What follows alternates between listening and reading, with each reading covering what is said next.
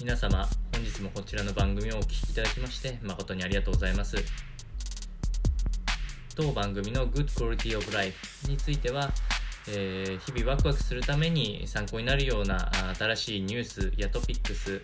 またはヘルス関係の研究報告等を参考にしながら皆様に有益な情報をお届けできればと思っておりますので、えーぜひ、えー聞いていただければと思います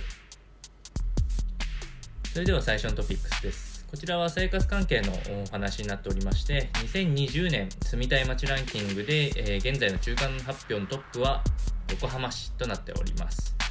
まあ以前から横浜市自体が、あのー全国住みたい街ランキングの、まあ、上位に入っているのはあのー多かったんですけれども、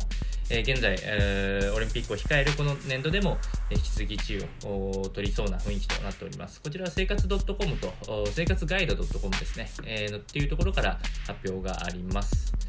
まあ、あのインフラ関係で特にね、こう過ごしやすい、えー環境というのは私自身も体感しておりますし、まあ、内容としては確かにそうかなというふうに思っております。ちなみに現在の2位は北海道札幌市となっております。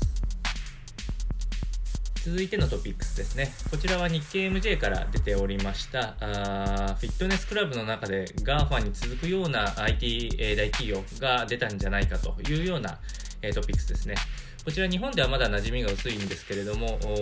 ペロトンという企業でして、こちら、あまあ、新興企業になっておりますので、米国でのナスダック市場に今、上場しているような企業ですね。まあ、ここの企業のトピックスっていうのが、えっと、従来型のそのジムでの器具の販売もさることながら、それに合わせて、えー今度ネットの放送ですね、えっと、フィットネス関係の番組っていうのを放送しながら、え収益を上げるモデルということで注目を浴びております。まあ、特に、えーこの双方向性、えー顧客とこの番組を主催するようなインストラクター、えーまた企業ともにこう連動したあのサービスっていうのができるので、まあ、どんどんこうトレーニングしながらさらに、えっと、みんなで競い合ったりとか、えそういうふうに、えリアルタイムでの共有っていうのができるのがあの魅力ということなので、えいつか日本にも上陸してこないかなっていうのが楽しみですね。